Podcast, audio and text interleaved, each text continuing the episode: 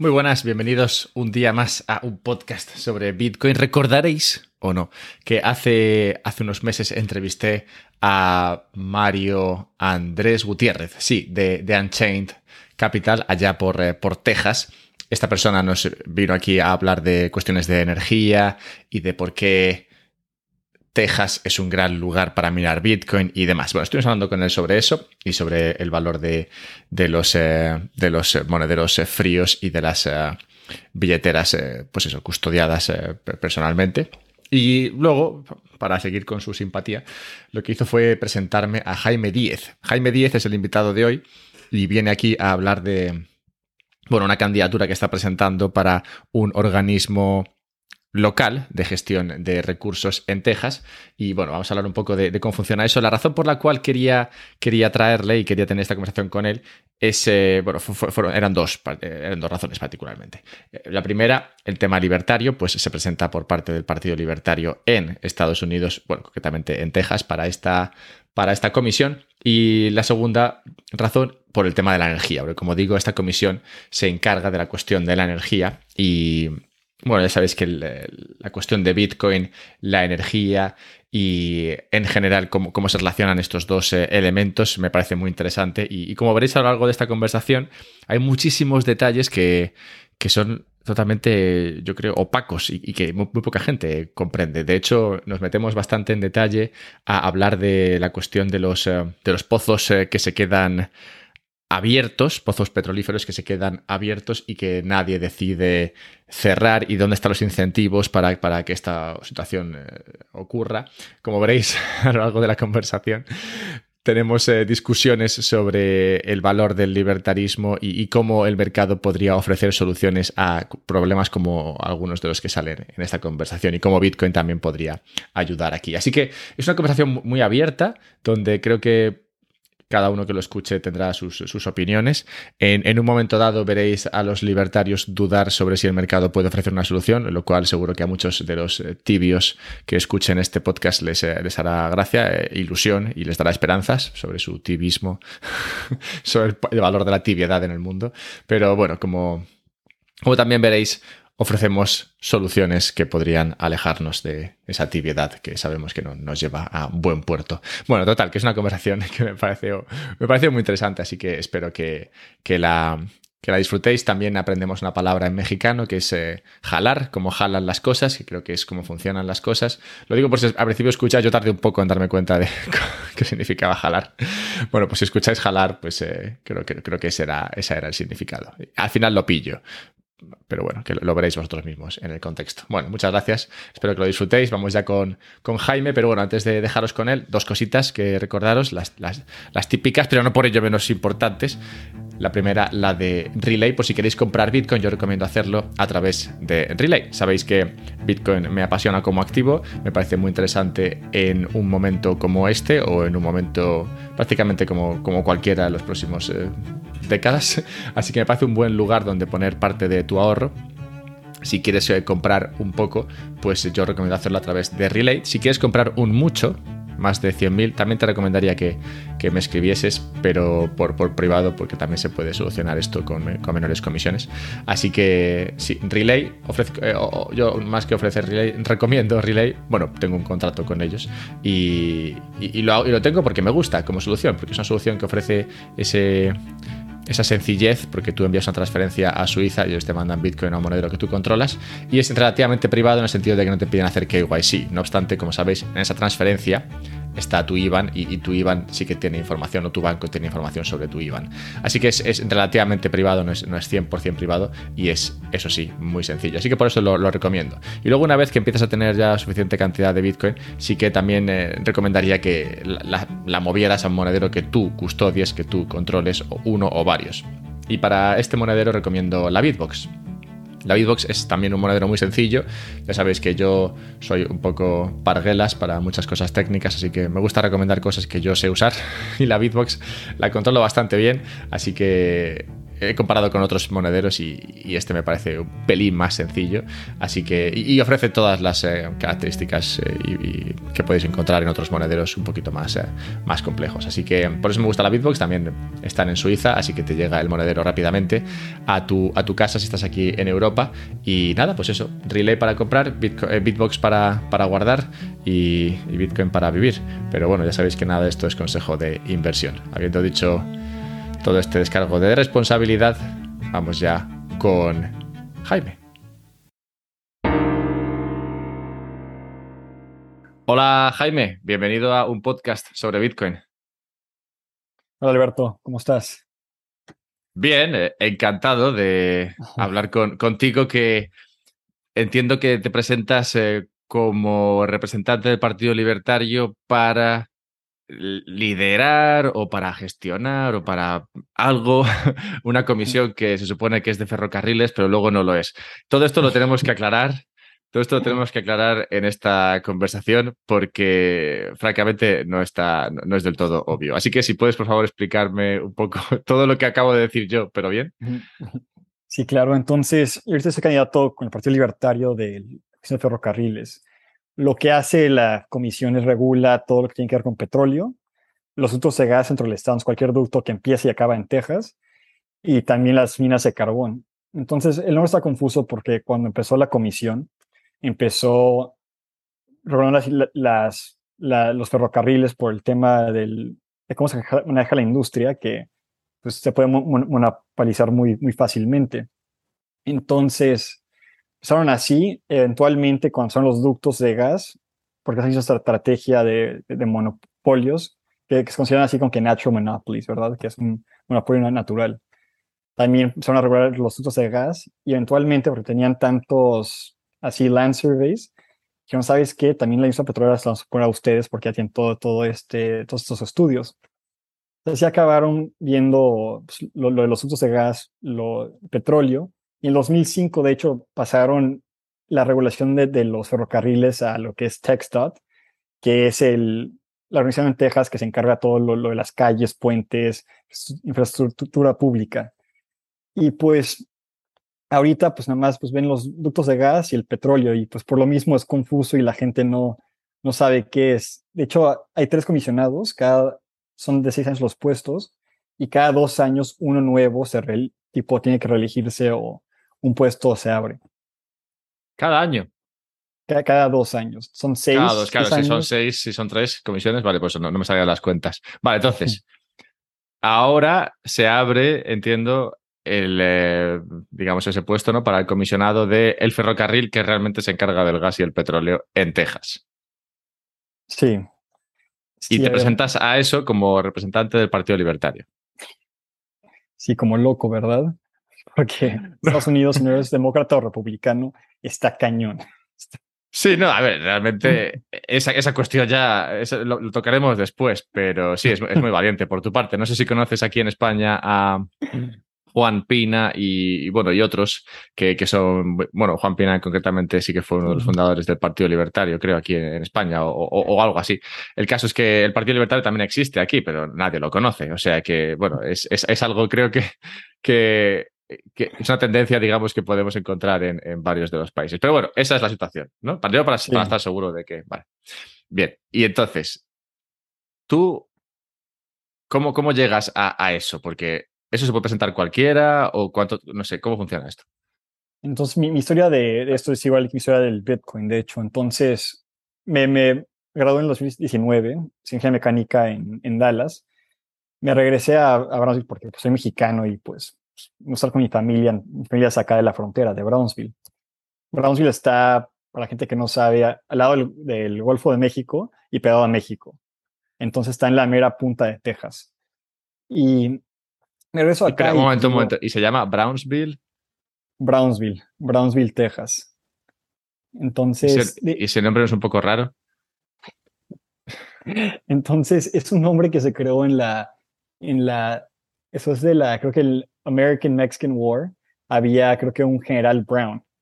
Entonces se, nombró en base de él. De hecho, la ciudad, cruzando la calle, cruzando la calle, cruzando el río, nosotros se llama Matamoros, esa calle, que ese nombre está, está mucho peor que Brownsville, ¿verdad? Pero. Sí, Matamoros, sí. Tenemos un Matamoros famoso aquí en España.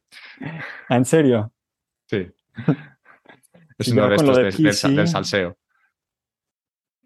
No, ya con lo PC lo van a cambiar el nombre ese porque no está, no está con los tiempos. Ah, bueno, a mí me, bueno, una pena, me parece. que me, me, gusta mantener esas tradiciones. Pero bueno, vale. Entonces, Brownsville, vale, bien. No, e, estoy jugando, yo, yo estoy de acuerdo contigo, pero no, y aparte, pues soy libertario. Pero, no, entonces, pues me, regreso acá, voy a trabajar, me puse a tener chatarra, probarla en Estados Unidos, tenerla en México. Me puse a trabajar con una industria haciendo como que software implementation, entonces está ayudando a gente vieja a usar sistemas, ¿verdad? Sistema de contabilidad. Pues eso empieza COVID. Ya me regresé en febrero del 2019 y empieza COVID el marzo del 2020, ¿verdad? Entonces se cierra todo, no tengo nada que hacer y pues cuando estaba pues, en la universidad, de hecho leí un libro que se llama Stress Test, que lo escribió este Timothy, Timothy Gartner, que, que era el, el, US Treasury de Estados Unidos durante, durante el, cuando Obama era presidente en la crisis de, del 2008. Sí, 2009, 2010, entiendo, ¿no? Sí. Y, y, en el libro hablan, pues, como que la primera parte del libro es si, si se debe meter el, pues el, el Federal Reserve en hacer los, los paquetes estos para, para darle liquidez a, los bancos, porque pues todo el mercado de, todo lo que eran los mortgage-backed securities no valían nada, ¿verdad? Y los bancos pues, usaban mucho de, de estos como sus, como sus assets, que los assets son como sus... Sí, eso es pues porque no, no quiero pochear, pero acá en el Valle hablamos puro Tex-Mex ya veo, ya, ya. Bueno, assets son activos, eh, mortgage backed securities son, bueno, ese, eh, sí, instrumentos hipotecarios. Yo sí, eso lo voy traduciendo, no te preocupes. Sale, sale. Sí, entonces, pues activos no valen nada, entonces necesitan liquidez, ¿verdad? Y pues habla del tema de que, pues, si, si, les, si, si, si ayudan a los bancos, van a crear un sistema en el cual las empresas grandes pueden tomar muchos riesgos y cuando pasa algo malo, primero se va a meter para ayudarlos, ¿verdad? Entonces, cuando pasó lo de COVID, creo que a los a las dos, tres semanas hicieron el bailout de las aerolíneas. Y que, que como que me, me llamó la atención que, de hecho ni, ni, hubo la discusión que hubo en la crisis de 2008 de si, que, pues qué tipo de, de, de riesgo van a crear en el mercado si les dan dinero, ¿verdad? Entonces, ya en eso me puse, me puse a leer de las deudas, ¿verdad? Entonces, entonces, o de las crisis de deuda. Entonces compré un libro de Ray Dalio que se llama Big Debt Crises que, que, le explica ahí, pues, qué hacen los países con mucha deuda. Y dicen, mira, pues, las deudas nacionales hay dos tipos, ¿verdad? Hay el, tipo que tú controlas la moneda, moneda, como en Estados Unidos, que tenemos el Banco Central, que lo puede, tipo, le influye mucho el gobierno americano, no lo controla. Y tienes otras crisis en la cual la, moneda que, que tú debes, tú no la puedes imprimir, ¿verdad?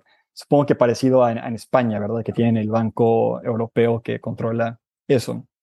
Entonces lo que dicen es que en, el caso de que tú tienes la, la moneda, como que tú, la moneda que tú debes, tú la, tú la controlas, puedes hacer cuatro cosas, ¿verdad? La primera viene siendo pues inflación, ¿verdad? Tú imprimes dinero que necesitas para que pagar, entonces la gente devalúas tu moneda para, para, para poder pagar tus obligaciones.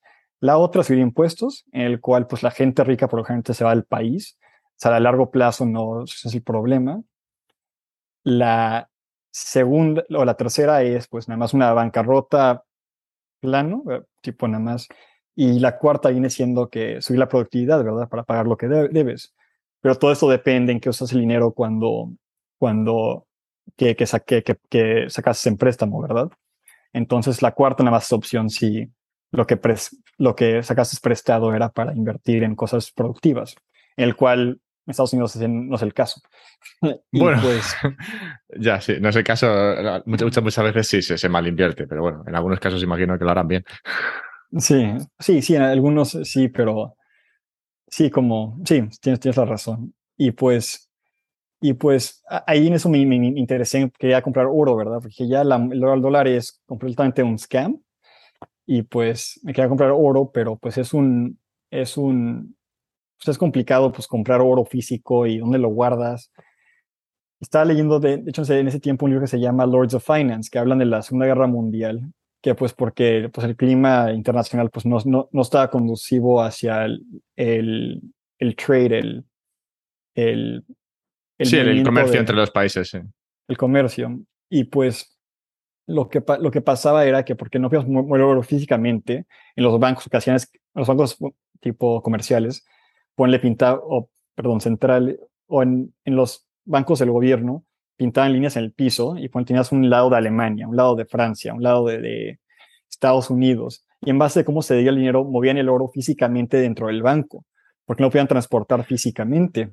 Sí, lo movían de, de, una cajita a otra cajita, por así decir, sí. Exacto. Y pues entonces pues me interesé en Bitcoin y compré un poquillo y estaba muy, muy nervioso porque pues no sabía cómo jalaba.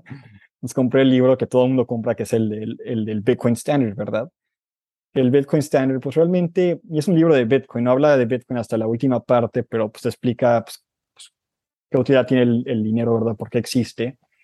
Y pues también te, te explica muchos principios de la economía austriaca.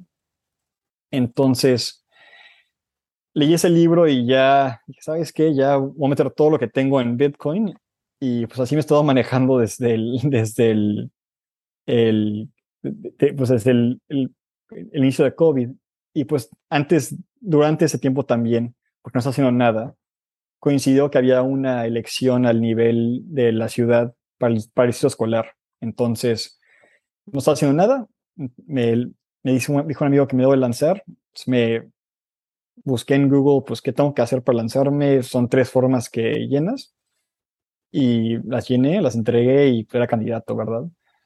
Entonces, pues tuve, estuve en la campaña y cuando te lanzas, todos los sindicatos de maestros te mandan formularios así de que, ¿qué opinas de tal cosa, de tal cosa? Y me acuerdo que uno de ellos me estaba preguntando sobre el tema de, la, de las, se llama acá charter schools. Entonces, son escuelas privadas en el cual tú, si no estás feliz con tu, con tu escuela pública y no te alcanza para ir a una privada, pues si el gobierno sabes que dame un cupón, ¿verdad? Que vale lo que, lo que se le han a la escuela pública por mi hijo, y yo se la quiero dar en vez a esta escuela que sea que es un charter school. Y pues a mí me encantó la idea. entonces yo, yo, yo, dije, pues, ¿sabes qué? Pues, estoy de acuerdo con, con charter schools, pues si el escolar hace un, un, mal papel, pues no es culpa de los niños y los papás debe haber otra opción, ¿verdad? Entonces, entonces a raíz de eso, me, me empecé a, a interesar en, en, la, en la política libertaria, ¿verdad? O el libertarismo. Y pues por el lado de Bitcoin ya está interesado en lo de la economía austriaca. Entonces así acabé involucrándome en el Partido Libertario. Sí, una vez que, que entras en Bitcoin no es difícil llegar a, a las ideas libertarias. Y tampoco es uh -huh. difícil y esto igual tú has escuchado a Saifedian, el entender Bitcoin cuando vienes de, de, la ingeniería. Yo no soy ingeniero, pero sí que lo comenta mucho Saifedian, que también es ingeniero, que, mm. que, los ingenieros lo pillan muy rápidamente. Michael Saylor creo que también es ingeniero, y concretamente, bueno, habrá muchos otros casos, ¿no? Y, y casos de ingenieros que no entienden Bitcoin, pero que el ingeniero, por su manera de entender cómo funcionan las cosas, por lo visto tiene cierta facilidad para entender cómo funciona Bitcoin. No sé si esto te lo has planteado o si lo has escuchado antes. Sí, entonces mi, opinión sobre eso es que pues, yo la escuela de ingeniería, ponle, me la pasaba yendo a clases, la clase salía sin saber qué estaba pasando, ¿verdad? Eso lo pasaban todo todo mundo en mi, clase, y pues te acostumbras a estar, pues, aprendiendo cosas, estando confundido, no sabiendo qué onda, y pues yo en una escuela más que nada enfocada en el negocio, ¿verdad? Tenía, tenía amigos que, que estudiaron muchos business administration, administración de empresas, y que me decían, ah, Jaime, sabes que tuve un examen ayer, pero ni estudié y llegué y me saqué un 80. Que mira, güey, si yo llego a un examen de ingeniería y no estudio nada, voy a sacar un cero, porque no hay manera que invente una fórmula. Entonces, la ingeniería se me hace que te, hace muy cómodo el hecho de pues, llegar a un tema, no sabiendo nada y más o menos teniendo, confiando en el proceso para educarte, ¿verdad?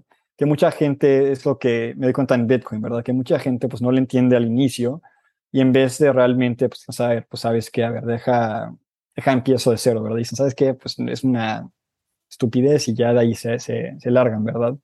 Es una cosa que como ingenieros se me hace que sí tenemos a nuestro favor. Vale, pues entonces tiremos ya, ya que hemos llegado a, a cómo, cómo alcanzaste este punto. Vamos a ver si entendemos un poco toda la cuestión esta de la, de la comisión, porque, claro, es, esto es una comisión. Entiendo que como comisión habrá más de un miembro que, la, que esté dentro de, la misma. Entonces, a lo que tú te presentarías ahora, bueno, o el puesto este que se queda vacante ahora, es como el, digamos, el presidente de la comisión que luego mete a su equipo. ¿Cómo va eso? Entonces, es una comisión, te juntas una vez a la, semana por lo general, muy seguido que en las juntas, pero tú te dedicas a aprobar permisos. Entonces, si quieres, ponle hacer una extensión de tu flaring, que flaring es una cosa operativa en, la industria petrolera. Es, es lo de quemar gas, ¿no? Es el quemar gas. Entonces, cuando tú haces un pozo petrolero, tú no sabes si hay gas o petróleo ahí, ¿verdad? Lo haces esperando que haya. Entonces, nada más porque es un gasto pesado, al tiempo que estás haciendo el pozo, aparte de hacer infraestructura para capturar el gas, por ejemplo, lo que hacen es un pozo, ya que saben que hay, que hay petróleo ahí, los líquidos los capturan y los venden, y el gas lo acaban quemando, hasta que pueden hacer algo para capturar el gas, ¿verdad? Entonces tú, tú apruebas las extensiones de, ponle de flaring, tú haces como, uh, apruebas los, los sitios de donde tiras el, el waste, lo, lo que... El residuo. El desecho, el desecho de la industria petrolera. Entonces, e, es lo que estás haciendo realmente. Y, y pues tú, tú realmente no, lo estás haciendo ciego. Tienes un equipo que, que, es la gente que trabaja en la Comisión de Ferrocarriles, en el cual, como si yo quisiera un permiso, aplicaría con, con, la, con, con la comisión, seguiría con la gente que trabaja ahí y ellos les, les entregan una, una sugestión a la comisión, ¿verdad? Que últimamente vota y lo que ellos voten se acaba haciendo. ¿Y cuánta flexibilidad hay ahí? Me refiero a, por ejemplo, si hay unas, em, hay unas eh, políticas actualmente sobre cuánto gas puedes quemar, ¿no? cuánto, cuánto flaring puedes hacer y todo esto, tú realmente, bueno, o el que esté al cargo de esa comisión puede cambiar esto y permitir que el flaring sea mucho mayor o que no haya nada de flaring. Eh, ¿puede, esto pasar? O, sea, ¿es muy flexible? Entonces, como la comisión, porque en Estados hay cuerpos regulatorios que dependen en el legislador, como ponle, y que la red eléctrica es ERCOT, que ERCOT lo nombra el, el PUC, que el PUC lo, lo pone el legislador con el gobernador. Entonces ellos dependen en, ellos tienen que hacer un buen papel si, si no los pueden sacar, ¿verdad? Como la Comisión de Ferrocarriles operas como un cuerpo independiente. Entonces, la verdad, tienes mucha flexibilidad en qué tanto quieres aprobar las extensiones de flaring y cosas así. Entonces, ahí es donde entra la política, ¿verdad? En realmente en qué, como hubo un caso en el cual, de hecho, el que ahorita estoy postulado contra él es un republicano, el cual querían hacer un, un, lugar de desecho para cosas de la industria petrolera al lado de un aquifer, que un aquifer es donde... Un acuífero, sí. Un acuífero. Y pues lo que pasó era que la, el, pues, pues aplica la empresa esta con la Comisión de Ferrocarriles, el, la gente trabaja ahí, ¿sabes qué? Pues están muy cerca a este acuífero. Dicen, ¿sabes qué? Nuestra recomendación es que no. Llega, llega con los con los comisionados y dicen que sí. Y respectivamente lo que dijo la, eh, la, gente que trabaja allá, ¿verdad?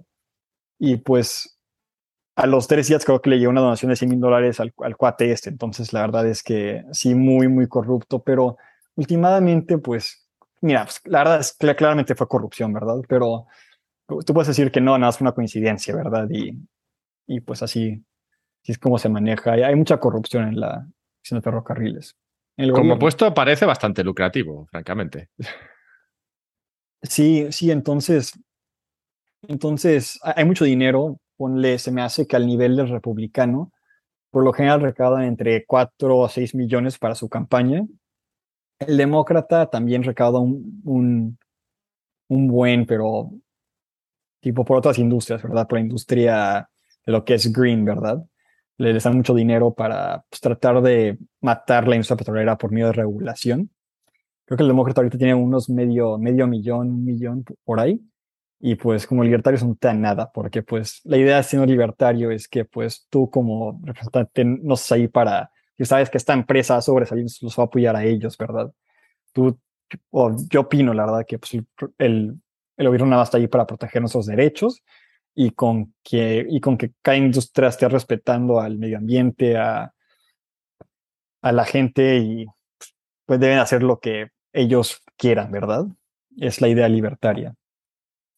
Sí, idealmente que, bueno, mientras, mientras no perjudiques a, a, los demás, o lo malo, lo malo, claro, esto nos llevaríamos a, nos meteríamos aquí en un buen fregado si, si nos metemos a, claro, a las cuestiones en las cuales eh, a los casos en los que afectas a un bien público, ¿no? si hay una zona que es pública, que de hecho sería el problema que, no sé si has llegado a este punto en tu trayectoria libertaria, pero creo que es el punto que, que en Rothbard o, o Hoppe opinan que la solución sería que todo fuese privado y así no tendrías eh, estos problemas, porque si quieres, digamos, perjudicar a alguna zona que es ahora un bien público, claro, como bien público no puede defenderse, ¿no? ¿Quién defiende ese bien público que es de todos?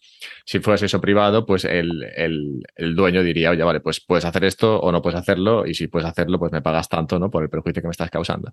Y esto solucionaría muchos de esos problemas. Pero bueno, sin, sin meternos demasiado en, en esa cuestión, te quería te quería seguir preguntando por el tema este de, la comisión y cómo funciona ahora. Ahora, ¿quién está al cargo de la comisión? Entiendo que el Partido Republicano. Sí, en Texas creo que no ha entrado alguien que no sea republicano a ningún puesto en el nivel estatal desde el 96, creo.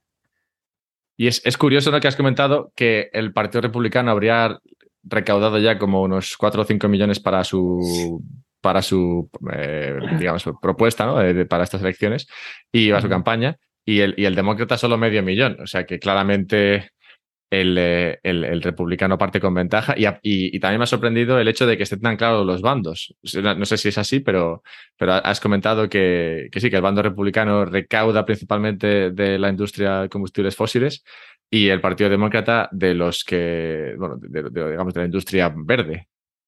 Sí, Sí, entonces sí, la verdad que padre, no sería tener 6 millones para una campaña, estaría de lujo, pero, pero sí, entonces e, es el tema acá, pues en Estados Unidos, ¿verdad? Que las dos, que la, que las dos, los partidos principales realmente están capturados por intereses grandes, claro, intereses diferentes, ¿verdad?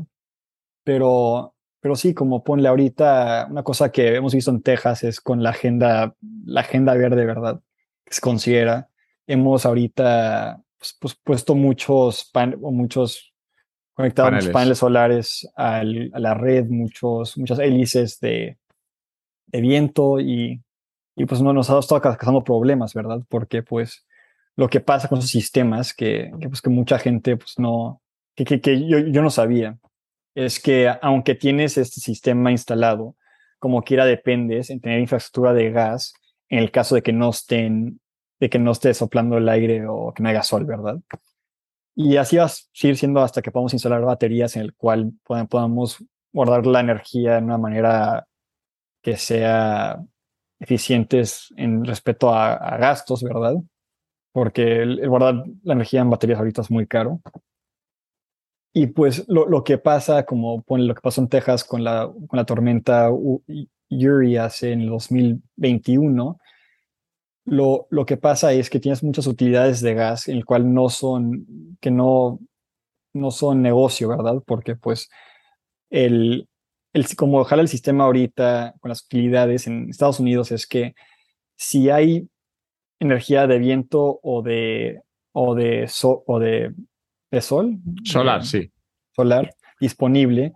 De hecho, hay un subsidio que le dan las utilidades para vender esa electricidad primero, ¿verdad? Entonces, como quiera, el gobierno quiere que, las, que la gente que opera utilidades de gas tengan, que tengan esas géneros de, electricidad muy grandes, muy costosas, que estén ahí sin usarse y que nada estén ahí para cuando pues, no sople el viento para poder prenderlos, ¿verdad? Pero pues causa problemas en el sentido de que pues, ¿por qué, por qué estaríamos manteniendo esta infraestructura si no nos está tipo dejando nada de ingreso? Entonces, se, han creado problemas en base de eso en, el estado de Texas. Sí, bueno, esto es un tema que he tratado yo alguna vez eh, en este podcast y que sí te quería preguntar por cómo lo vivíais desde allí los tejanos, porque claro, yo lo que yo lo que comentado alguna vez, ¿no? Es, bueno, estudiando un poco cómo funciona el sistema y explicándolo, pero claro, desde España y con acceso a los datos que, bueno, que se hacen públicos por ahí. Pero sí que, que viene, lo que tú has venido a comentar aquí es, es justo el problema este del, del, respaldo que, que, es necesario para las energías eh, renovables, como la, la eólica o la solar, que claro, tiene que estar ahí operando, pero como las renovables tienen este subsidio, al final lo que, lo que implica todo esto es que los, las, las, la, la, energía, la energía proveniente del gas no es capaz de ser rentable. ¿no? Entonces tú tienes que estar operando ahí a pérdida todo el rato, lo cual no te, no te empuja a seguir invirtiendo en esto ni a mantenerlo. Y entonces cuando realmente te hace falta, esa, esa energía de gas no está disponible porque, claro, ¿quién va a mantener eso mientras que no, mientras que no se demanda ni se incentiva ese, ese uso? Entonces, eh, sí, es, es un poco el problema de, de, las renovables. Y como comentas, en, en, Texas se ha empujado esto muchísimo, pero entonces, claro, ahora preguntaría, ¿cómo es posible que haya ocurrido esto? Que en Texas haya tanta energía solar y, eólica, que he visto que en algunos casos se triplica la energía que, que, ofrecen frente a lo que puede incluso transmitir la, la, la red, ¿no? el, grid. Entonces, ¿cómo hemos llegado a ese punto si por, durante los últimos 25 años el que ha estado al cargo de la comisión ha sido el Partido Republicano con intereses eh, de los combustibles fósiles detrás? Sí, entonces todo esto es a nivel federal. Estados Unidos tienes cosas que tienes el gobierno federal, tienes el gobierno estatal, los condados y el municipio, ¿verdad? Y pues, y pues el, realmente Estados Unidos el, el más poder tiene el gobierno federal, ¿verdad?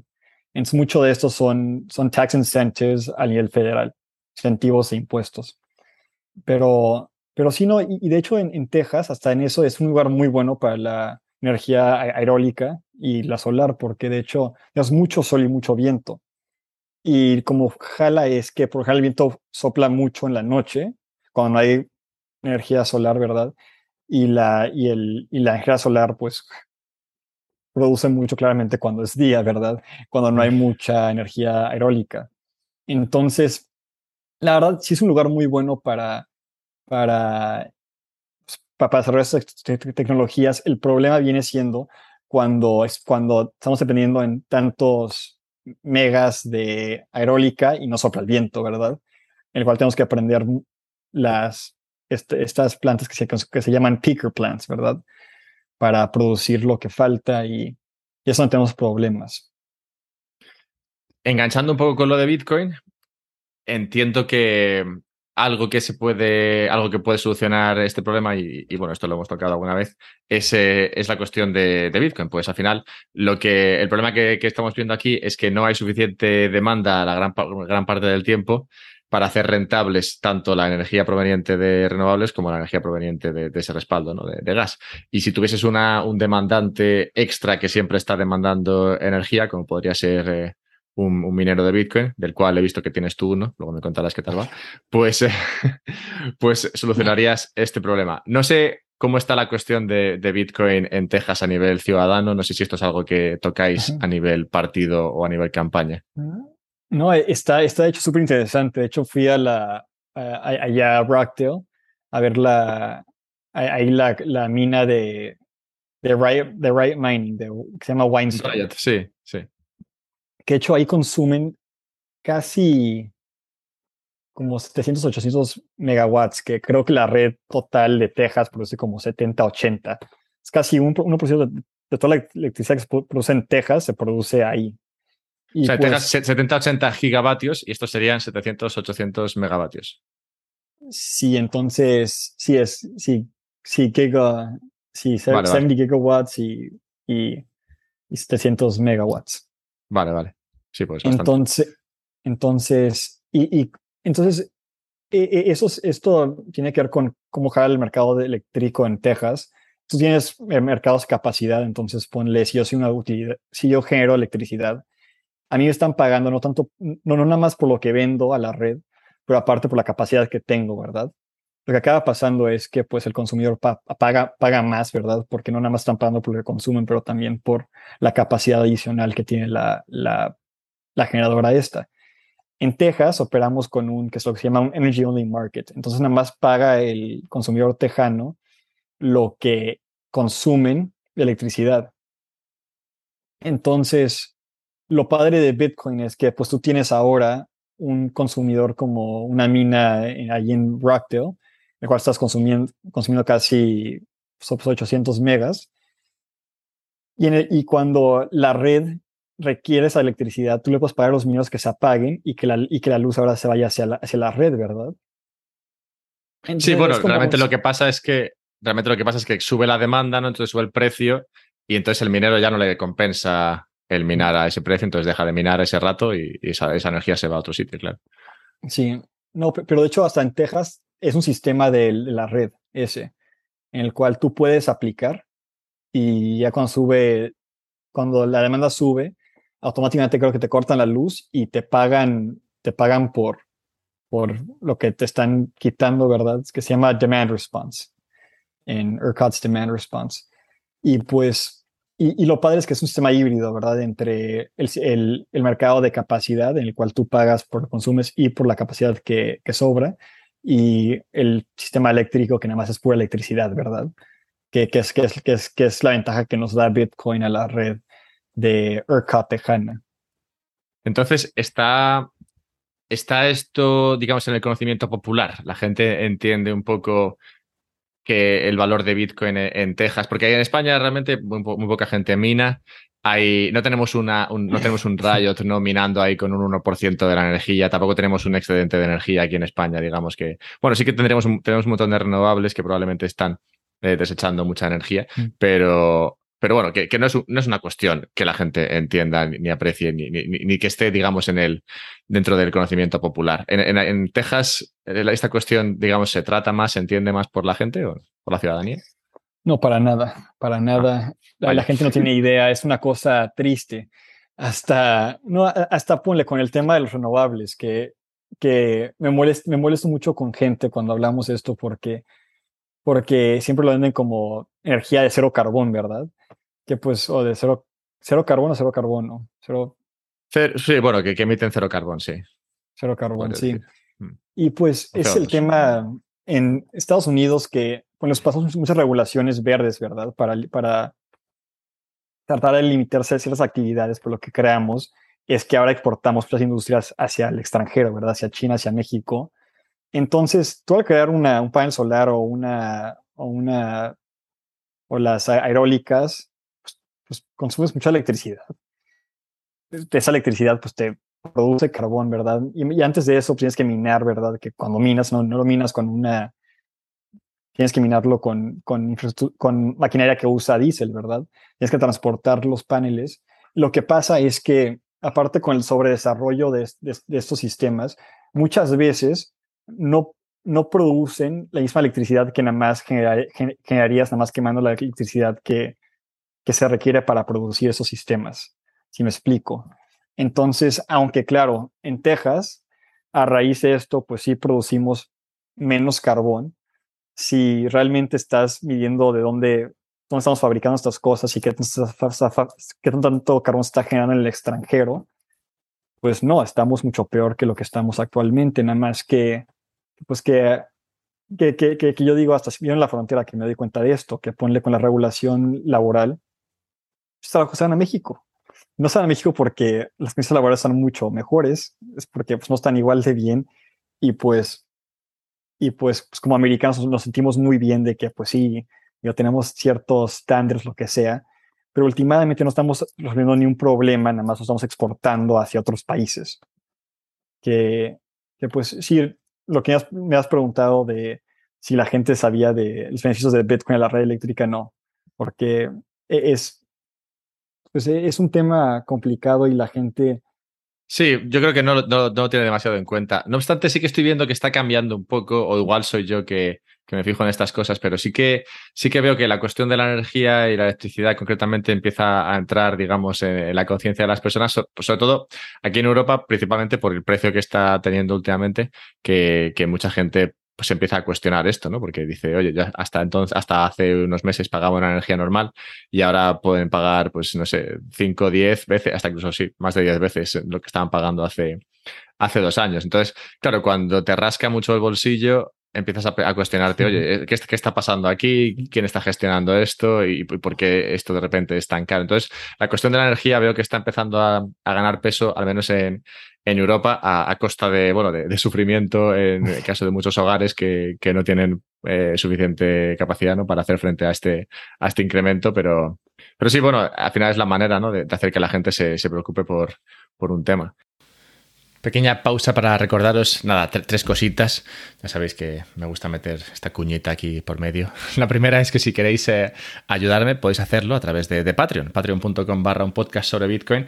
En este enlace podéis eh, realizar donaciones. También podéis hacerlas ahora mismo a través de Fountain. Si escucháis este podcast en, en Fountain, ahí podéis hacer donaciones, boosts, eh, decirme qué partes os han gustado más de, las charlas y demás. Así que Fountain es eh, una aplicación donde podéis escuchar eh, podcasts como este y tantos otros. Y al tiempo, pues pasar sats a través de Lightning. Así que es bastante guapo. Luego también podéis verme en Twitch. Hago muchos directos, dos o tres por semana, 5, 28, no, hago, uno o dos realmente. Pero está muy bien. Así que si queréis venir, pues hago estos directos en Twitch. Y finalmente, si queréis... Eh, ¿Qué era lo último? Ah, sí, si tenéis categorías que os gustan de este podcast, pero que os gustaría eh, aprender más, os gustaría ahondar sobre alguno de estos temas, pues en la página web del podcast, un podcast sobre bitcoin.com, podéis encontrar eh, los temas en, listas. Entonces, si os gusta la política, por ejemplo, pues política. Si veis filosofía, filosofía, energía, energía.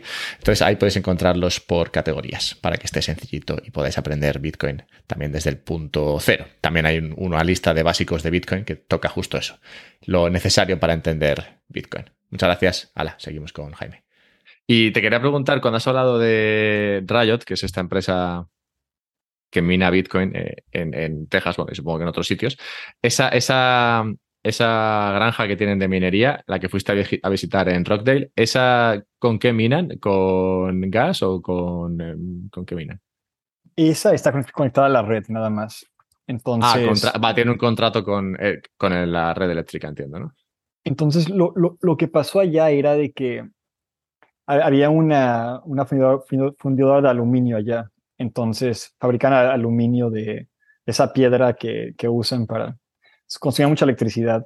Tenían ahí todas las subestaciones, ¿verdad? Que la gente, mucha gente no entiende el hecho de que, pues nada más porque hay una, porque hay un alambre eléctrico sobre ti, no se pues usar esa electricidad, ¿verdad? Es una, una subestación para bajar el voltaje y poder usarla.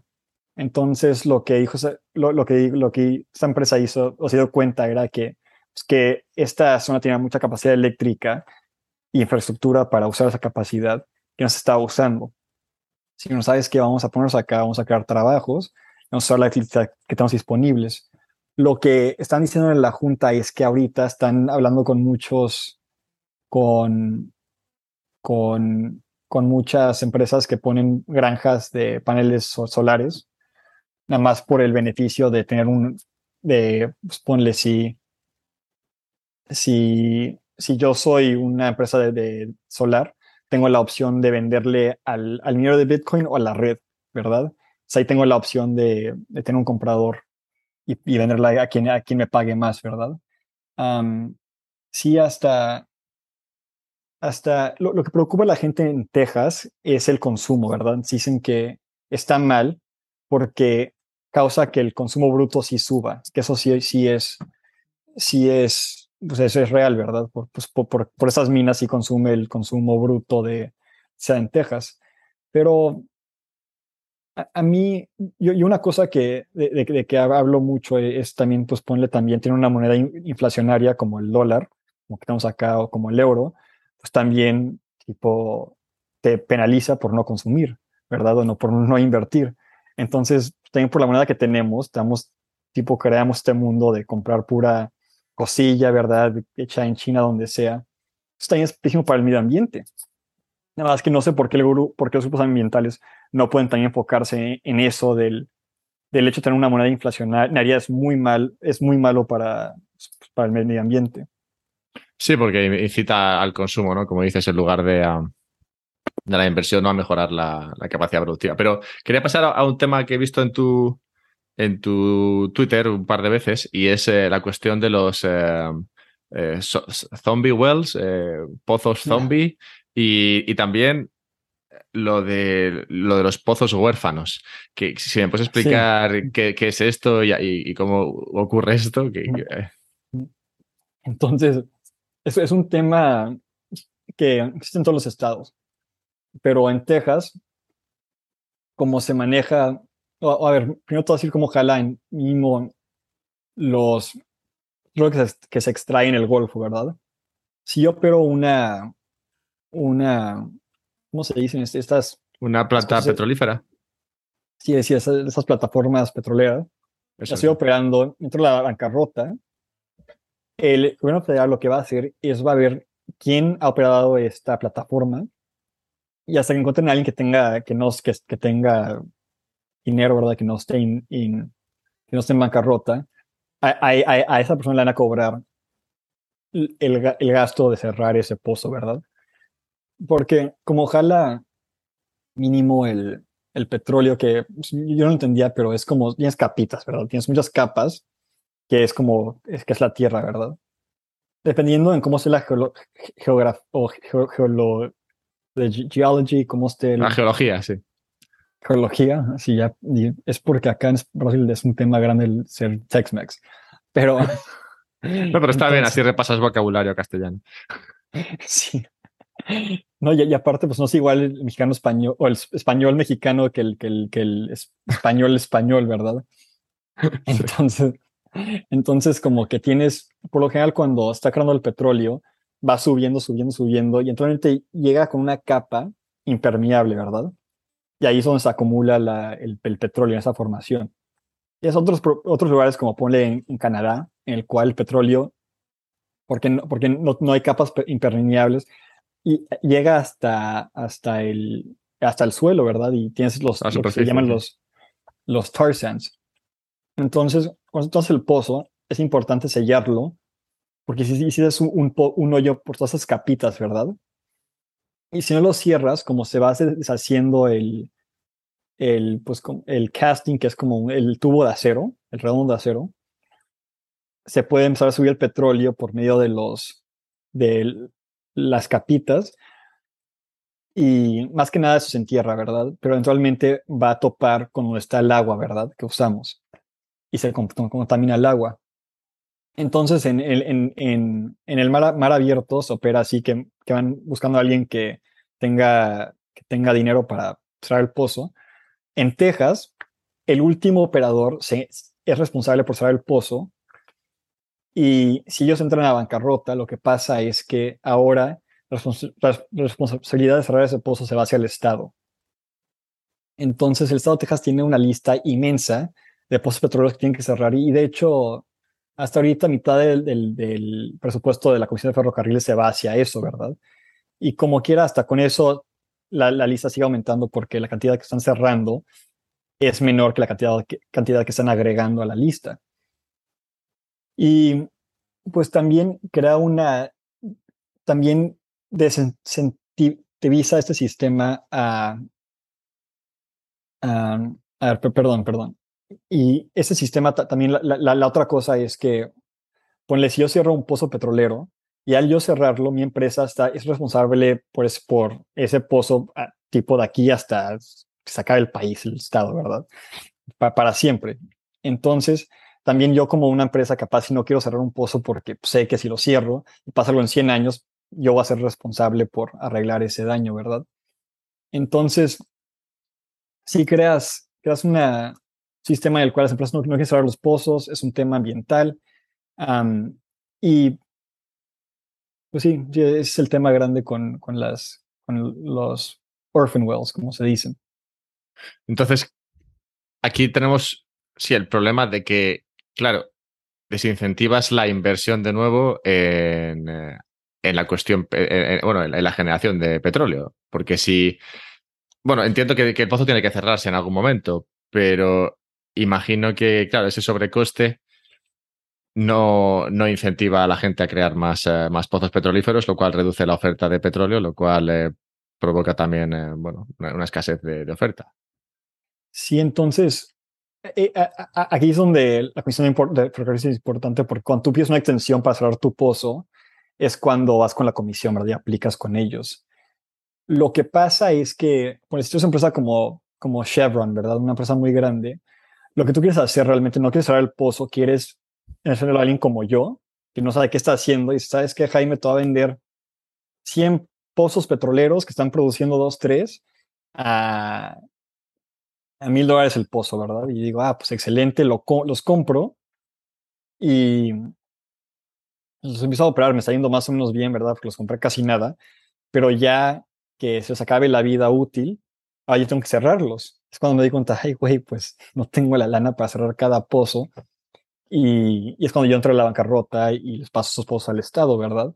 Que, que claro, el Estado sí, sí, te requiere que tú tengas dinero puesto para cuando pozos, como que, que se llama como un bond, un bond para el costo de cerrar los pozos. Pero el tema, el problema es que como se llaman blanket bonds, entonces ponle, tú necesitas poner, ponle 10 mil dólares, tienes uno a, a cinco pozos, ¿verdad?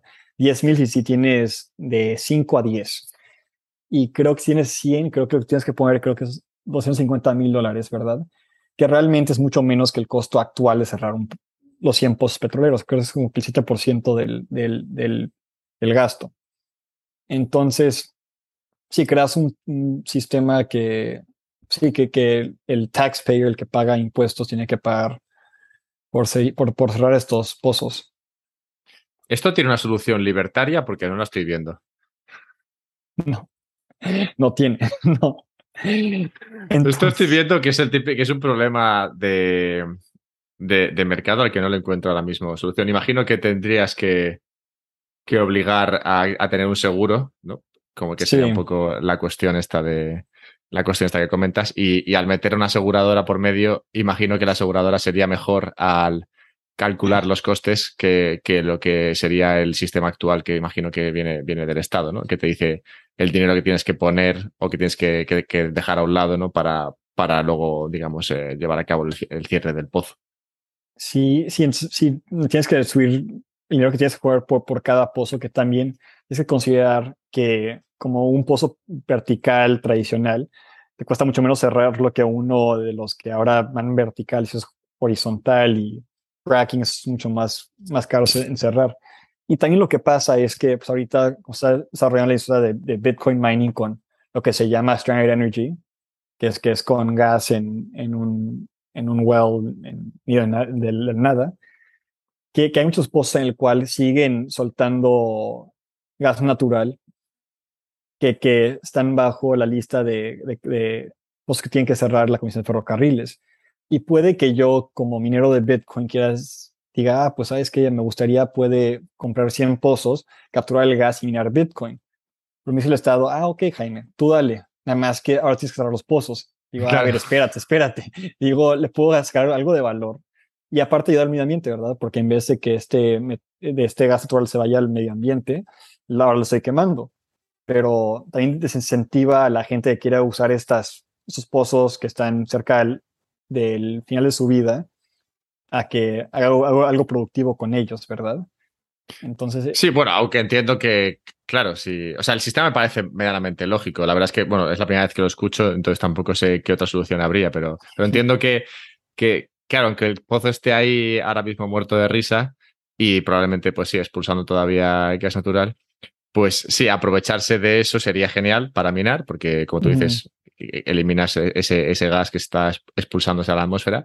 Pero claro, tampoco veo, tampoco veo del todo bien que, que, que el, el, que consigue ese pozo, bueno, se lucre con el pozo ahora y luego cuando ya no salga más gas natural, se vaya y ya está, con el, con el dinero que ha generado y no, y no cierre ese, ese pozo. O sea que, bueno, no, no ya te digo, no, no se me ocurre ahora mismo más que que una cuestión de meter una aseguradora de por medio, pero claro, eso tendría que ver si, aún así, si después de eso le sale rentable. Y creo que lo, lo, complicado aquí es saber, claro, cuánto más gas queda por salir y si te salen los números mm. para poder comprarte ese pozo y te va a salir rentable.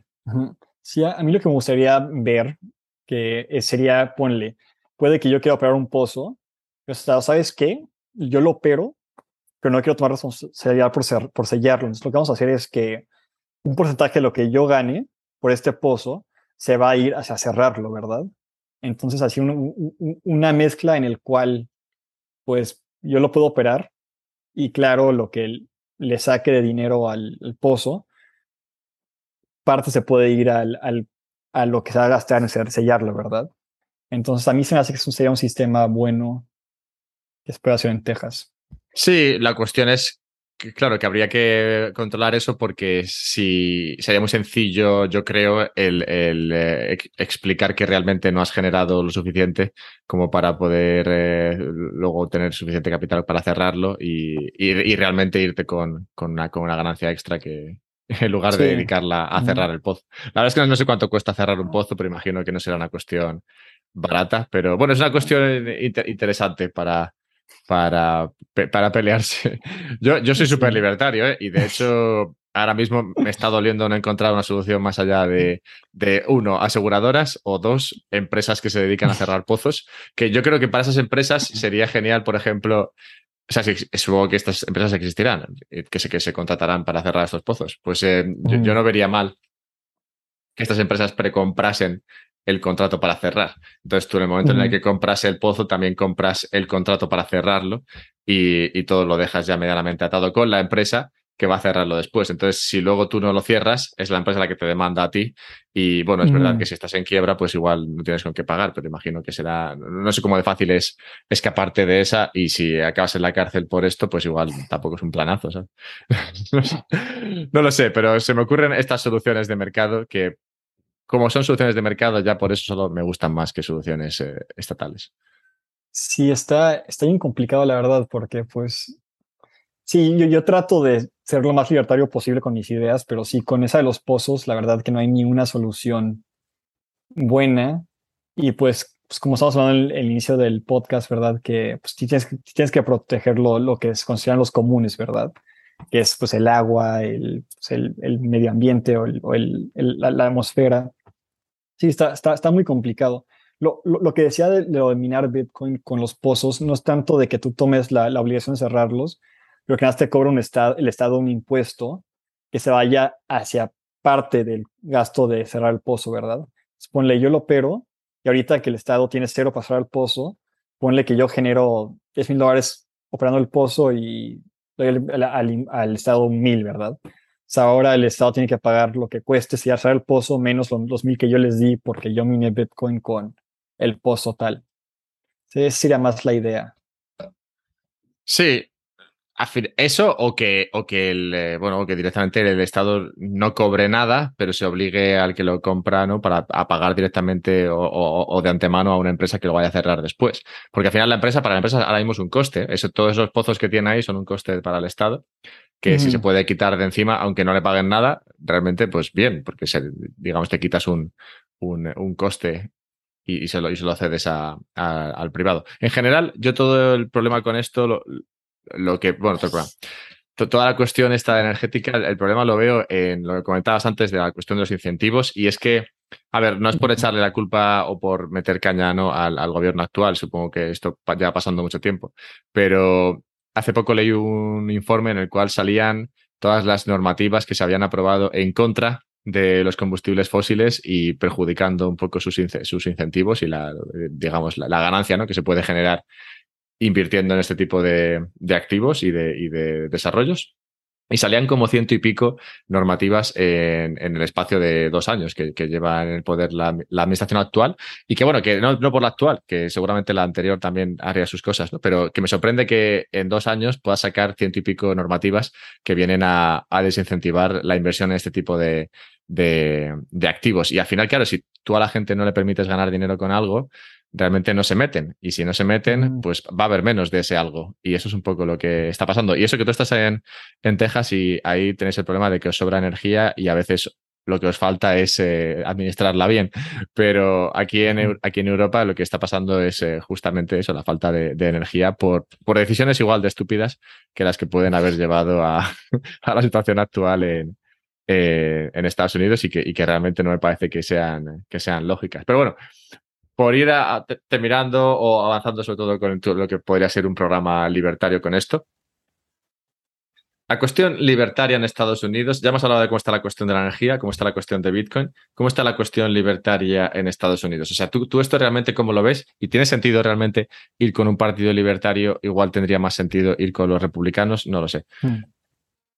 Sí, no, de hecho subí un TikTok que, que de hecho me fue bien, tuve como 800 views, que para mí es muy bien, que de hecho estaba hablando con una vecina que cuando me resaca vino, vino un depa un año, tenía una vecina española y, ella me comentó que, porque le, dije, ah, pues me estoy lanzando ahorita con, como libertario y pues sabemos cómo me va, le a echar ganas. Y dice, ah, sí, de hecho acá el tema está muy curioso político. Le digo, a ver, pues, ¿cómo, a, qué te refieres, verdad? Y me dice, no, pues mira, en España sí es como jala, que tú me dices a ver si, si estoy bien o no. Que, que en España la gente, un partido se lanza y promete tal cosa, ¿verdad? ponle que la gente vota por ese partido y si el partido no cumple con lo que prometieron, que a los cuatro, seis años lo que duren ahí, los van a sacar y van a votar por quien sea que no sean ellos. Es que llega, llega el voto castigo, por bien, por, por bien o mal, ¿verdad? Y pues no sé, ¿es una cosa esa que pasa en España o no? El voto castigo. Así no jala, ¿eh? Así no jala. No. Así no es como funciona, diría yo. Realmente, pero bueno, yo creo que esto pasa prácticamente en todas las eh, democracias. y es que, a ver, todos, todos prometen porque al final el que más eh, votos gana es el que, mejor, el que, mejor promete, porque realmente prometer prometen todos. Entonces, en función de cómo de buenas o cómo acertadas sean tus promesas, pues te, te irá mejor en las, en las urnas. Y, y, claramente, bueno, el que mejor promete gana, pero luego realmente ninguno cumple lo que, lo que había prometido. Entonces, un poco el voto castigo sí que viene cuando según se acercan las elecciones, hay una situación frente a la que se responde muy mal. Por ejemplo, mm. imagínate, imagínate que, o muy mal de, acuerdo a lo que es eh, el mainstream, ¿no? La mayoría de personas, ¿no? Si, mm. imagínate que ahora mismo la, la, electricidad está bastante mal, ¿no? El coste de la electricidad está bastante mal. Si no son capaces de solucionar este problema, que realmente no es una cuestión no es una cuestión del gobierno actual. O sea, esto es una cuestión de años de no invertir en este tema y de, desincentivar eh, la, inversión. Pero bueno, imagínate que justo ahora le sube el precio porque sí, pues probablemente haya un voto castigo que castigue a la administración actual y diga, oye, no valéis mm. para nada, voy a votar a otro a ver si otro me lo soluciona. El otro prometerá que lo soluciona e igual lo se soluciona solo y, ya está, ¿no? Y entonces luego dirá que lo ha solucionado él. Pero, pero vamos, que eso yo creo que es un poco cómo funciona en, todos los lugares. De hecho, a raíz de, y perdón que me voy a extender con esto, pero es que es un tema que me, me hierve bastante, a raíz de, de toda la cuestión con el dinero fiat, al final, como tienes esta capacidad para imprimir y para gastar lo que no tienes, pues se, hace, se vuelve muy fácil el, el, prometer un montón de cosas que no tienen sentido, pero que suenan muy bien. El dinero para todos, eh, energía limpia para todos, eh, cheques para todos, y luego, bueno, ya ya quebrará otro, ¿sabes? Es un poco como lo que pasa con el, lo que decías antes con el de, ¿no? El que coge un pozo de estos, ¿no? Pues puedes coger un pozo, endeudarte para ello, eh, sacarle dinero al pozo y luego cuando llega el momento de cerrarlo, lo vendes y que se lo coma otro el pozo, ¿no? Entonces es un poco, es un poco lo que pasa aquí a nivel, eh, aquí a nivel, eh, sí, democrático, pero vamos, que no creo que sea una cuestión particular en España. Habrá países más serios con esto, pero sí, e, en, España en particular realmente se prometen muchas cosas que, que luego no, sé, no se producen. Ahora, voto castigo. Yo creo recordar, pues, eh, solamente un caso claro de voto castigo, que sería cuando España entró en la, en la guerra de Irak con Reino Unido y Estados Unidos. Y, y, ahí sí que recuerdo que sé que se caracterizó eso como de voto castigo, porque el partido, o sea, el gobierno, digamos, el país va bastante bien, se ganaba mucho dinero, todo el mundo estaba contento, pero entraron en la guerra y hubo un atentado terrorista en España, tal, no sé qué, y entonces ahí sí que digamos que pudo haber eso, un voto castigo, porque realmente la situación estaba bien en España y, no había razones para querer cambiar. Entonces, pero solo, solo me viene un poco esa la mente, igual hay otros, pero, pero solo me viene ese ahora. Sí, sí, no, y tienes, tienes razón en el, el tema Fiat, que si lo has leído en un libro, que se llama The Law, que, que escribió uh, Frederick Bastiat. Bastiat. Ah, Bastiat, sí. sí. Bastiat, buenísimo, que habla, que habla de eso, que habla de que cuando el gobierno se sale de nada más hacer, cuando, el gobierno se sale de su propósito nada más defender los derechos humanos y se pone así a meterse en la economía, lo que pasa es que hay ciertos grupos que empiezan a aprovechar el gobierno, ¿verdad?, para su beneficio. Y como acaba, es que todo el mundo acaba el gobierno para, para o todo el mundo acaba aprovechando el gobierno para sacar lo que puedan. y pues así es como ahora una nación, ¿verdad? Está muy bueno ese libro. Sí, Bastiat es uno de nuestros libertarios favoritos. ¿Tú tienes algún libertario favorito más allá de Bastiat? Y ahorita, pues no, no, de hecho no, no tengo, no escucho, yo más que nada escucho podcasts ahorita de Bitcoin y pues, ahorita y, pues, podcasts, muchos podcasts me la paso manejando por Texas.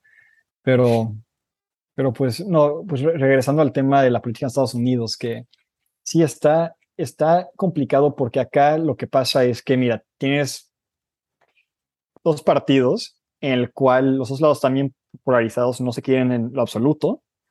Y, yo, yo, sí entiendo tener coraje hacia los políticos, ¿verdad? Porque es la gente que está ahí regando, la verdad. Pero ponle como que tú a mí, yo a ti, como que no tiene sentido porque pues ni podemos opinar diferente, pero pues no, no, es nuestra culpa, ¿verdad? El sistema está como, como, como, como está. Y pues cuando algo no jala, como ahorita que el mundo está mal, los demócratas dicen que todo, todo lo malo vino de Trump y pues si los republicanos jalan, trabajan más con Biden, a arreglar. Y pues ahorita pues tienes el grupo que dice, no, pues sabes que todo lo bueno, o los republicanos que, que, que todo lo bueno lo, lo, hizo Trump y ahorita este Biden está matando la economía, que, que, que la verdad los dos dañaron la economía, en mi opinión, ¿verdad? Pues, pues este Trump bajó impuestos, claro, que ayudó a la economía, ¿verdad? Pero también mantuvo los gastos al nivel del Estado igual, ¿verdad? Que pues no tiene sentido porque pues ya hasta recaudar menos, pues tiene sentido que también gastes menos, ¿verdad? Que Trump no hizo eso y jaló como un estímulo para la economía americana. Ahorita en el cual estamos en una recesión, que es lo peor que te va a pasar como país, tener una recesión en un punto en el cual tu país ya está muy endeudado, ¿verdad? Porque no tienes el, no, no, no puedes, no puedes usar no, no, no es lo mismo tener una recesión cuando tu país tiene como, cuando tiene poca deuda como cuando tiene mucha, ¿verdad? Entonces, está complicado. El Partido Libertario, pues también está muy desorganizado, la verdad. Es un partido chico. Acá en Estados Unidos, si te lanzas con un partido grande, lo que haces, la pasas sentado, haciendo llamadas con gente que te ha mandar dinero, ¿verdad? es un equipo que te está haciendo tu plataforma estás haciendo eventos, entonces tú trabajas el día sentado haciendo llamadas y ya cuando haces eventos vas, eres la cara y, y, así es como funciona, ¿verdad? Como partido libertario, partido verde acá, que pues, no tienes lana, no tienes nada, pues la pasas más haciendo lo que puedas. Entonces, es la diferencia entre una, una campaña libertaria contra una republicana o demócrata. Bueno, yo sí que veo bien, porque al final te graduaste hace tres años, entonces sí que veo bien el que estés comenzando tu carrera, bueno, de, esta manera y que, y que aún, a pesar de eso, de tener, bueno, pues el respaldo que tienes de un partido que es prácticamente inexistente, pero que te digo lo mismo de, del español, ¿eh? o sea que está, igual de triste en todos sitios. Pues me, parece, me parece bastante... Me parece bastante loable, ¿no? Por tu parte que, que, empieces así. Y, y, bueno, al final las carreras políticas dura mucho tiempo o, eh, tarda mucho tiempo en, realmente llevar a, algún sitio. Bueno, mira los últimos presidentes que habéis tenido, pues que, no son precisamente jóvenes y que, que muestran que eso, que una carrera política al final te lleva, te lleva muchos años. Y no es quién sabe si en los próximos 10, 15 eh, años el, la cuestión de Bitcoin podría mejorar las perspectivas de, de, un, de, un, partido libertario, porque al final con Bitcoin tienes mayor complejidad o mayor dificultad de, para, endeudarte y, realmente destrozar una, una, economía como han hecho en, en, Occidente. No sé si tienes una opinión a este respecto. ¿Tú crees que Bitcoin podría ayudar? Entonces, lo, lo que a mí me llama la, atención de Bitcoin es que en momentos de crisis te das cuenta que, que el dinero politizado, ¿verdad?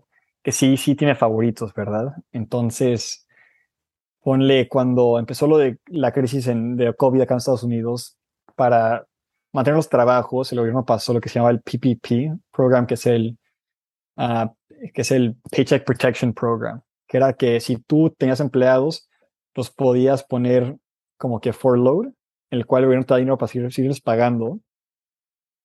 Y, y ya que y ya que regresaban a trabajar, si los mantenías, creo que en tu, en tu sueldo, en tu payroll, cierto tiempo, esa persona se perdonaba, ¿verdad? Y es interesante porque pasó en dos trámites, ¿verdad? El primer trámite fueron por empresas grandes, ¿verdad? Y al segundo se lo dieron a la gente de más, que dijo lo no sabes que la regamos, tipo, le, calculamos muy, muy bajo qué tanto dinero se va a requerir para este programa. Pero pues la realidad es que pues, tienes una economía muy sencilla, ¿verdad? De ponerle 100 habitantes, ¿verdad? 100 habitantes, cada uno tiene un dólar eh, y, en, y los productos en las tiendas tienen un valor de 100, ¿verdad? Te puedes esperar que, que cada año, ponle, cada persona va a ir a la tienda a comprar, gastarse su dólar, comprar productos y al final del, del, año vas a acabar con ya con todos los productos que se pueden consumir se consumieron, todos los dólares se, gastaron y, y pones una, una, economía muy sencilla, ¿verdad? Pero casi no es como la, la economía real. Pero lo que te das cuenta es que cuando tú metes un dólar nuevo a esa economía, entonces acabas con una persona que no pudo comprar su producto, ¿verdad? Porque una persona aprovechó y compró dos. Entonces, lo que pasó con el PPP realmente fue de que íbamos a entrar con una, con una política de inflación, ¿verdad? Para, para arreglar el, tema económico que causó COVID, ¿verdad? Y el gobierno, la verdad, fue muy inteligente. Dijeron, ¿sabes qué? Pues vamos a, dar dos paquetes. Los paquetes se administraron por medio de bancos, ¿verdad? Entonces, claramente, pues si tú eres una empresa grande, tienes una relación muy buena con tu banco y te dan preferencia a ti, ¿verdad? A, alguien chico. En esos bancos le dieron preferencia a las empresas grandes, el cual pudieron ir, comprar muchas cosas al, precio antes de la inflación, ¿verdad? Y ya cuando pasaron el segundo paquete, se a la gente común, cuando ya había la inflación, que realmente pues el poder económico ahí del dinero no, no, no estaba, ¿verdad? Y es un sistema injusto en el cual con Bitcoin no tienes ese problema, ¿verdad? Ni, con el oro. El, la gran diferencia viene siendo de que el oro tiene un uso comercial, ¿verdad? Y, industrial. Entonces, tú puedes, con el oro, tú puedes tener tu, tu dinero que vale tanto y a nada sale un uso comercial grande para el oro, ¿verdad? En el cual, pues, uno se va a sobrevaluar y yo puse una empresa en la cual compré productos para vender a tal precio y ahora el dinero se sobrevalúa, mis productos valen menos, menos y pues yo me fregué, ¿verdad? Por la, por la incertidumbre de qué va a pasar con el oro dentro de un año, un mes, una semana, lo que sea, ¿verdad? La gran ventaja del Bitcoin es que el Bitcoin no tiene un uso industrial ni comercial ni lo va a tener, ¿verdad? Entonces eso es, es una moneda muy estable, el cual tipo de muchos problemas. Ponle, mi, abuelo, de hecho, emigró de Ciudad de México acá a, la frontera durante lo que era el tequila, tequila crisis, que, que era durante las devaluaciones del peso, ¿verdad? Entonces mi, mi abuelo vendía refacciones en Ciudad de México de General Motors, entonces compraba partes en dólares y las vendía en pesos. Lo que, pues, con las devaluaciones, lo que le pasó era pues, que él, él le facturó Detroit tanto saliendo en pesos, de valor el peso y sabes que pues ahora debo más de lo que estaba vendiendo, ¿verdad? Y ponle con, con esa política en México de, de, de devaluar el peso, pues claramente pues, tú estás favoreciendo a gente que está exportando productos de México que importando, ¿verdad? Entonces, si sí te das cuenta que el dinero politizado es tipo, tiene favoritos y esto crea, ponle luces en mercados cuando no debe de haber luces, porque, ponle, mi abuelo en este caso le fue mal, pero no le fue mal porque no era buen hombre de negocios, ¿verdad? Le fue mal porque el gobierno pues evaluó el peso, ¿verdad? Nada, nada que ver con su, con su empresa. Y pues tenía esa gente que tiene buenas raíces, ¿verdad? Que eso fue súper bien, porque pues las bienes, raíces, pues se, se, se el peso, pero pues su terreno, si es su terreno, tiene el valor, y ahora de hecho pues vale, está igual en, en, en como que no normalizado, ¿verdad? Pero en lo absoluto, pues vale más su, terreno, ¿verdad? Sí, es lo bueno de, Bitcoin como dinero neutral. Y, además la cuestión que has comentado del oro, sí, has comentado el caso de la demanda, ¿no? que, se, que haya un cambio en la demanda de, del oro por un, uso comercial, pero también está la cuestión de la oferta. Hace poco estaba estudiando la cuestión de Estados Unidos en el siglo, a finales del siglo XIX, cuando se descubrieron las minas de Sudáfrica y esas minas de Sudáfrica de los, de los Boer, creo que además se montó un, un, buen eh, pifostio. Bueno, pifostio es una palabra muy muy articular española, pero vamos, que se montó una, una contienda muy, muy curiosa en, en, Sudáfrica entre los Boer, que eran holandeses, los ingleses. Bueno, ese era un tema que igual trataré en algún podcast porque me parece interesante, pero vamos, que lo que hizo al final de cuentas es que se descubrió muchísimo oro. De hecho, no sé, me acuerdo del número, pero creo que un, un tercio de todo el oro que existe ahora viene de ahí. Y claro, eso incrementó mucho la, mucho la oferta y, y esto es algo que, claro, no se puede prever que, ocurra y sin embargo en Bitcoin pues siempre tienes claro cuál va a ser eh, la, emisión. Sí, sí, como ahorita en Estados Unidos mucho de la atención social es que todo está muy caro, pues si estás graduado como yo, no, te alcanza una casa, no te alcanzan muchas cosas. Y la razón es porque el dólar ha fallado como un instrumento para guardar valor sobre tiempo, ¿verdad? La gente no, no ahorra en dólares, ahorra en acciones, ahorra en casas pero pues, en el tema de las casas, pues la utilidad de una casa viene de vivir en ella, ¿verdad? No de, no de usarla como algo para considerar tipo tu purchasing power. Tu... Entonces, se me hace que hasta en el tema social arreglaría muchos esos problemas que estamos bien, viviendo actualmente. Ya dije que mi campaña, si ganamos, todo lo que voy a tomar de sueldo lo, va a tomar en Bitcoin. Si, si el legislador no me quiere pagar en Bitcoin directamente, está bien, yo lo cambio y publico mi, mi, mi, Bitcoin address y que ya al final de los seis años cualquiera, cualquier tipo de evaluación en, en, términos de dólares que, que tengamos, las dono a Open, open Source Development, ya para que... Sí, eso lo, lo, leí. Lo leí, era, era, mi, era mi último tema para comentar porque me pareció curioso, me recordó un poco a cómo estaba estructurado el bono Bitcoin de, El Salvador, que tú cobras, tú cobras en Bitcoin y luego la ganancia que exista en Bitcoin de aquí a seis años, pues se, se, donaría a, Open Source. A ver, la verdad es que no creo que ningún otro político haya, esto, haya hecho esta promesa, ya solo por eso y porque, y porque eres libertario y Bitcoin tendrías mi voto. No sé si, no sé si muchas otras personas eh, lo verán así. Y nada, para terminar, ¿quién tiene que votar realmente en Texas para esto? ¿Es, ¿Son las, las personas tienen que ir a las urnas o vota dentro de la Junta? ¿Quién, quién tiene que votar? Entonces, es cualquier persona que en Texas.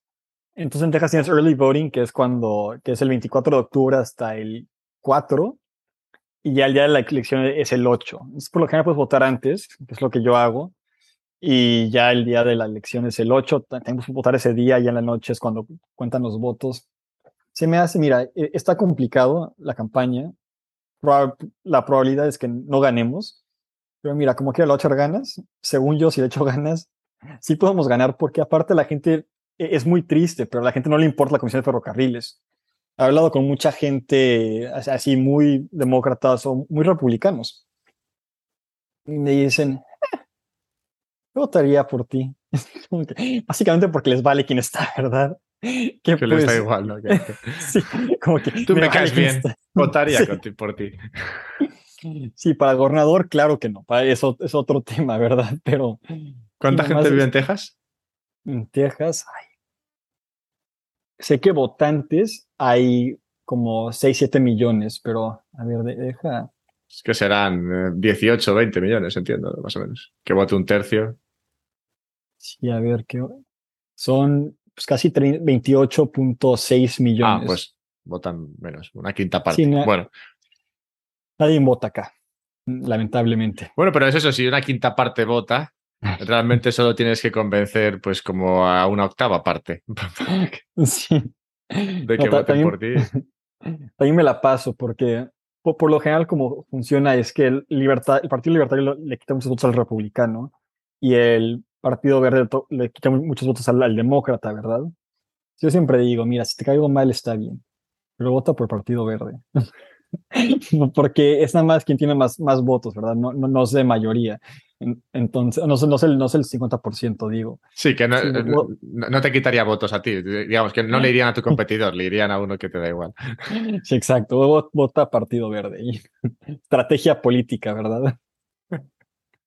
Sí, no, eso es eh, eso dentro de estrategia política no viene muy a cuento, pero sí viene a cuento de estrategia política y es una historia que me encanta contar. Es en Irlanda del Norte, no sé si estás muy al tanto, pero Irlanda del Norte es, eh, es parte de Inglaterra y a los irlandeses no les hace nada de gracia. Entonces, eh, en Irlanda del Norte votan los de los pro Irlanda, que son católicos, y los pro Inglaterra, que son protestantes. Entonces, lo que hacen los irlandeses es poco a poco, generación en generación, tratar de tener más hijos para, en para, para, dentro de poco que haya muchos más católicos que protestantes y por fin convertirse en parte de Irlanda. Entonces, ¿ves? Es estrategia política también. A, todos los niveles se puede, se puede conseguir esto. O sea que otra, otra manera de conseguir votos sería que hablases con tus compañeros libertarios tejanos y convencerles de que empiecen a tener hijos y que, y que poco a poco esos libertarios de familia libertaria pues acabarán votando por el eh, Partido Libertario y, dándole la vuelta a la situación política americana. En 20 años, el Estado de Texas sería nuestro. Ya. Sí, yo, es mi plan. A todo el mundo le hablo de libertarismo y les digo que tengan hijos, pues eh, oye, igual algo de esto funciona. Mm, no, pues está curioso. Yo, de hecho ni sabía que había un partido libertario en España. En México no existe. En México la gente, no, cuando les digo que soy libertario, no, no saben ni qué es eso. Sí, también ha hecho mucho daño el hecho de que los liberales se apropiasen de esta palabra, porque ahora es un poco complicado, porque dices, en Inglaterra, en Estados Unidos, liberal es socialista realmente, pero libertario puede parecer que es más socialista todavía. liberal está bien, pero yo soy libertarian, que es todavía más socialista. Entonces es, es un poco, puede llevar a error. Sí, sí, está, está cañón, la verdad. Pero pues. Bueno, yo ya te digo, desde aquí me parece loable tu propuesta y, espero que sigas trabajando para, para tratar de conseguir más, eh, más votantes y más. Eh, y sobre todo más concienciación al respecto de la cuestión de la energía que hemos tratado, la cuestión de, de, la libertad y la cuestión de, de, Bitcoin. Creo que sobre esos tres eh, pilares puedes crear un buen gobierno. Así que, bueno, pues desde aquí todo, todo mi ánimo y trataré de que este podcast sea muy escuchado en Texas para ver si, para ver si tiene, tiene algo de impacto y sobre todo si alguien te escribe por ahí para, a ver, para, para comprender más sobre lo que propones y el tu partido. Sí, sale. Amigas Alberto. No, y pues quién sabe, capaz hasta empieza un podcast en México, ya, ya de Bitcoin, ya estamos comentando que no hay. Hay algún mexicano que se quiera animar.